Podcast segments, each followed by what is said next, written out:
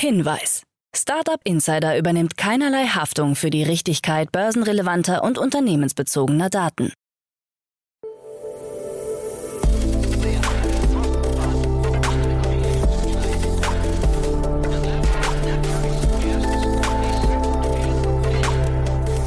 Startup Insider Daily. Morgen Update. Guten Morgen und willkommen zu Startup Insider Daily am Morgen. Am Mikrofon ist Michael Daub. Wir haben Mittwoch, den 28. September 2022 und jetzt kommen erstmal die Tagesthemen im Über.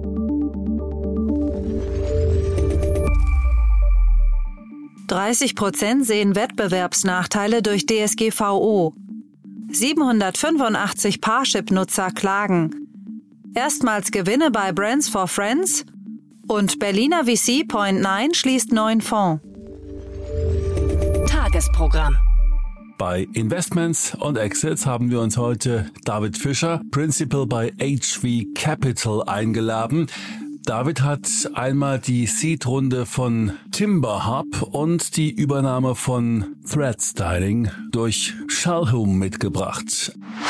Am Mittag begrüßen wir Magnus Drevelis, Founder und CEO von Caesar, anlässlich einer Finanzierungsrunde in Höhe von 4,2 Millionen Euro. Am Nachmittag kehren wir dann wieder mit einer neuen Ausgabe Junge Startups wieder.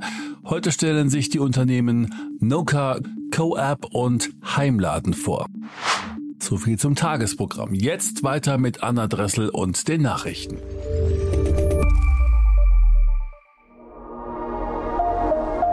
Werbung.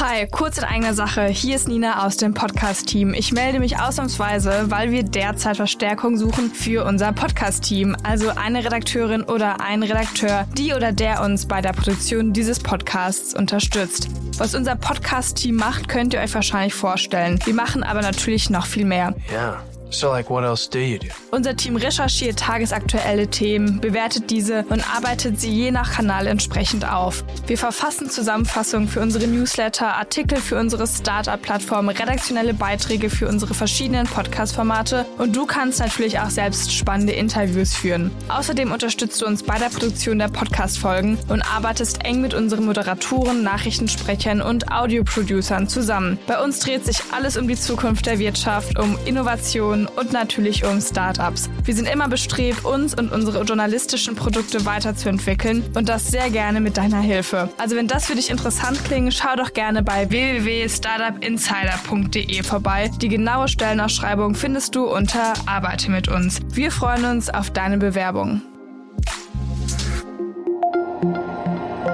Das war die Werbung. Und jetzt geht es weiter mit Startup Insider Daily. Nachrichten. Berliner VC Point 9 schließt neuen Fonds. Der Berliner Wagniskapitalgeber Point 9 hat das Closing seines sechsten Fonds bekannt gegeben. Insgesamt stehen weitere 180 Millionen Euro für Investments in B2B-Geschäftsmodelle bereit. Nachdem der Vorgängerfonds noch das medienwirksame Volumen von 99,99 Millionen Euro umfasste, konnte man nun den Höchstbetrag für einzelne Investments auf 5 Millionen Euro verdoppeln. In seiner Pressemitteilung verkündete Point 9, es ist dieselbe Strategie und dasselbe Ziel wie zuvor. Wir wollen der bevorzugte Partner für B2B, SaaS und Marktplatzgründer sein. Point 9 ist im Jahr 2011 aus dem Inkubator-Team Europe rund um Seriengründer Lukas Gadowski hervorgegangen. Erstmals Gewinne bei Brands for Friends. Ein Urgestein der deutschen E-Commerce-Landschaft meldet sich zu Wort. Der Online-Shopping-Club Brands for Friends hat schwarze Zahlen erreicht. Gab es im Jahr 2020 noch ein Minus von 5,2 Millionen Euro, steht jetzt ein Ergebnis nach Steuern von 1,21 Millionen in den Büchern. Gleichzeitig sei aber der Umsatz von Brands for Friends um 6,1 Prozent auf 63,4 Millionen gesunken. Das letzte Geschäftsjahr war überhaupt das erste positive in der Unternehmensgeschichte von Brands for Friends und ist ein Erfolg aller Mitarbeiter, auf den wir sehr stolz sind, teilte Chief Marketing Officer Thorsten Wolf mit. Die Verbesserung sei Folge der Konzentration auf profitables Geschäft. Ausgaben seien vor allem im Wareneinkauf und in der Werbung eingeschränkt worden, für Software und Logistik dagegen gestiegen. Brands for Friends wurde bereits im Jahr 2007 zunächst als Shoppingclub für Markenware gegründet. 785 Parship-Nutzer klagen. Nach einem Aufruf der Verbraucherzentrale haben sich fast 800 Nutzer von Parship an einer Sammelklage beteiligt, die am 1. September neben der Kündigung beim Datingportal eingereicht wurde. Die Verbraucherzentrale fordert ein Recht auf sofortige fristlose Kündigung bei Parship, wie es bei nicht digitalen Partnervermittlungen bereits oft üblich ist. Derzeit ist es branchenüblich, dass sich geschlossene Verträge auch nach der gebuchten Zeit automatisch verlängern. Mit seiner Musterfeststellungsklage will der Bundesverband vor dem Oberlandesgericht Hamburg erreichen, dass Nutzer die Verträge beenden können. 30 Prozent sehen Wettbewerbsnachteile durch DSGVO. Einer Umfrage der Bitkom unter 503 Unternehmen in Deutschland zu den Auswirkungen der Datenschutzgrundverordnung DSGVO hat ergeben, dass 30 Prozent durch sie Wettbewerbsnachteile auf dem internationalen Markt sehen. 13 Prozent hingegen sehen die DSGVO als großen Wettbewerbsvorteil. Immerhin loben 67 Prozent, dass die DSGVO weltweit Maßstäbe für den Umgang mit personenbezogenen Daten setzt. Etwas mehr als jedes fünfte Unternehmen gibt an, die DSGVO vollständig umgesetzt zu haben. 40 Prozent haben sie größtenteils umgesetzt. 70 Prozent der befragten Unternehmen sehen aufgrund der unterschiedlichen Auslegung der DSGVO in den europäischen Mitgliedstaaten noch keinen EU-weiten einheitlichen Datenschutz. Dazu Bitkom Hauptgeschäftsführer Dr. Bernhard Rohleder. Die Idee der DSGVO, einen einheitlichen Datenschutzrahmen mit hohen Standards für Europa zu schaffen, war und ist richtig. Bislang ist aber nicht gelungen, daraus den oft behaupteten Wettbewerbsvorteil zu ziehen. Wiener Startup Jodel.io ist von Sendinblue übernommen. Sechs Jahre nach dem Start ist den Gründern von Jodel.io der Exit gelungen. Das französische Software-Scale-up Sendinblue übernimmt das Startup aus Wien mit seinen Online-Telefonielösungen für Unternehmen. Zum Kaufpreis sind keine Angaben gemacht worden. Alle Beteiligten seien zufrieden und freuen sich auf das enorme Potenzial, wie Nina Hödelmeier, Mitgründerin und Co-CEO, erläutert. Auch nach der Übernahme werden alle Gründer und Mitarbeiter im Unternehmen verbleiben, während das Produkt unter der neuen Marke weiterläuft. Eine duale Markenstrategie würde in diesem Fall nur verwirren, so Hödelmeier. In der Vergangenheit hatte das Startup Investoren wie den European Super Angels Club, Companisto und Seedcamp gewinnen können. TikTok vor Millionenstrafe.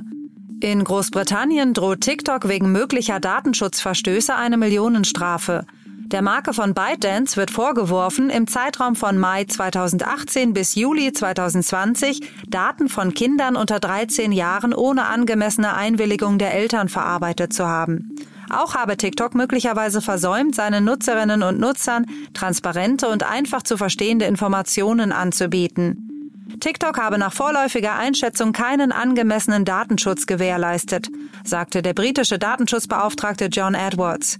Wie die britische Datenschutzbehörde ICO mitteilt, könnte TikTok zu einer Zahlung von etwa 30 Millionen Euro verpflichtet werden.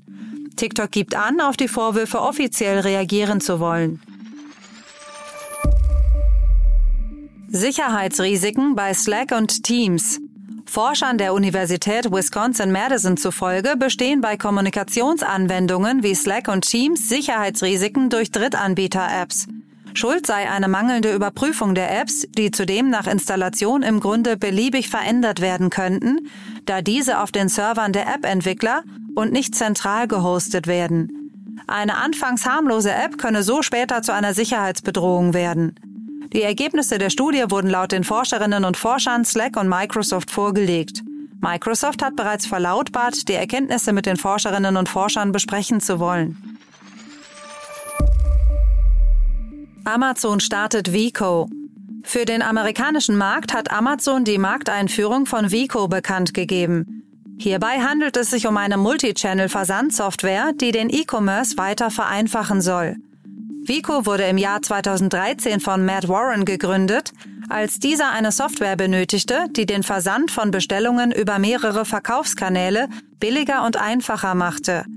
Anfang diesen Jahres hat Amazon das Unternehmen übernommen. Verkäufer, die Vico nutzen, können ihre Verkaufskanäle bei Amazon, eBay, Etsy und Shopify verbinden und von günstigeren Logistiktarifen bei UPS, dem US Postal Service, DHL und FedEx profitieren. Zuvor kostete Vico durchschnittlich 450 US-Dollar pro Monat. Jetzt wird es für alle Verkäufer kostenfrei angeboten. Zu einem Start in Deutschland ist nichts bekannt. Netflix gründet eigenes Game Studio. Berichten zufolge hat Netflix ein eigenes Game Studio gegründet. Spiele ohne Werbung oder In-App-Käufe sollen bei dem neuen Studio mit Sitz in Helsinki entwickelt werden, wie es heißt. Netflix hat bereits mehrere Spieleschmieden gekauft, darunter Night School Studio, das Unternehmen hinter dem Spiel Oxenfree. In den letzten zwölf Monaten hat Netflix einige gut bewertete Titel angeboten, darunter Into the Breach und Point Pie. Das neue Game Studio in Helsinki wird von Marco Lastica geleitet. Weitere Ankündigungen zu kommenden Spielen gab es noch nicht. Man befinde sich noch in einer frühen Phase und habe viel Arbeit vor sich, um, Zitat, großartige Games über Netflix bereitzustellen. Amir Rahimi, der bei Netflix für den gesamten Gaming-Bereich zuständig ist, ergänzte, die Entwicklung eines Spiels kann Jahre dauern. Daher bin ich froh zu sehen, wie wir in unserem ersten Jahr das Fundament unserer Spielestudios stetig ausbauen. Klage gegen Krypto-Plattform Nexo. Acht verschiedene US-Regulierungsbehörden haben eine Klage gegen die Krypto-Plattform Nexo eingereicht. Zinsprodukte sollen nicht als Wertpapiere bei der Securities and Exchange Commission SEC registriert worden sein, so der Vorwurf. Nexo habe gegen das Gesetz und das Vertrauen der Investoren verstoßen, sagt Letitia James, Generalstaatsanwältin von New York. Auch Staatsanwälte aus Kalifornien, Kentucky, Maryland, Oklahoma, South Carolina, Washington und Vermont sind an der Klage beteiligt. Auch Nexo hat sich zu Wort gemeldet. Seit der SEC-Richtlinie zu Earn-Produkten im Februar 2022 hat Nexo freiwillig das Onboarding neuer US-Kunden für unser Earn-Interest-Produkt eingestellt und das Produkt für neue Guthaben für bestehende Kunden eingestellt.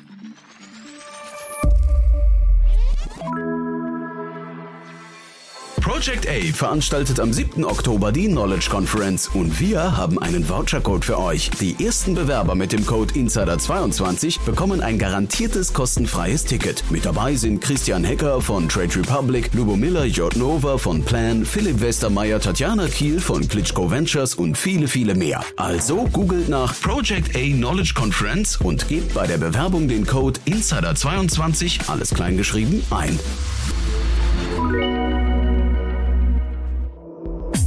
Insider Daily. Kurznachrichten. Apple hat laut Berichten des Wirtschaftsnachrichtendienst Bloomberg den Einstieg in das Buy Now Pay Later vorerst verschoben.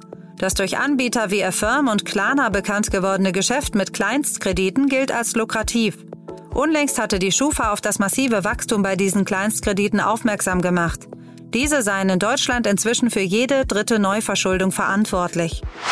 Die südostasiatische Ride-Hailing-Plattform Grab Holdings hat ihre finanziellen Ziele bekannt gegeben, um den Weg zur Profitabilität des Unternehmens zu ebnen. Auf seinem ersten Investorentag teilte das Unternehmen mit, den Break-Even auf Basis des bereinigten Konzern-EBITDA bis zur zweiten Jahreshälfte 2024 erreichen zu wollen. Für das zweite Halbjahr 2022 wird noch ein bereinigtes Konzern-EBITDA von minus 380 Millionen US-Dollar erwartet. Auf Twitter tobt ein Rosenkrieg zwischen Cardano-Gründer Charles Hoskinson und Ethereum-Entwicklern, nachdem Hoskinson in einem Twitter-Thread kritisiert hatte, dass Ethereum-Entwickler sein Blockchain-Protokoll Uroboros nicht für den Merge berücksichtigt hätten.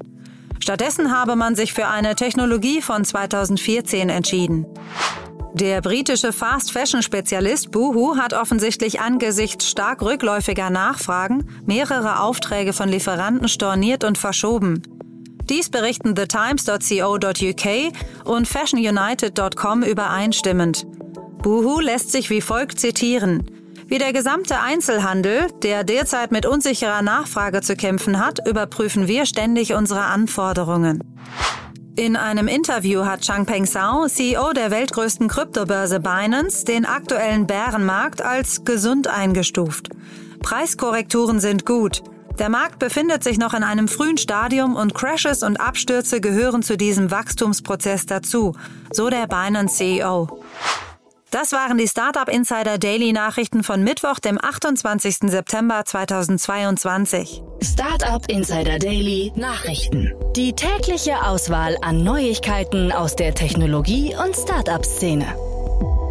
Das waren die Nachrichten des Tages, moderiert von Anna Dressel. Dafür vielen Dank. Jetzt enden wir erst einmal für den Moment. Schaut sonst gerne bei Investments und Exits vorbei. Dort begrüßen wir heute David Fischer, Principal bei HV Capital. Am Mikrofon war Michael Daub. Ich hoffe, wir hören uns später wieder. Habt einen guten Morgen und bis dahin.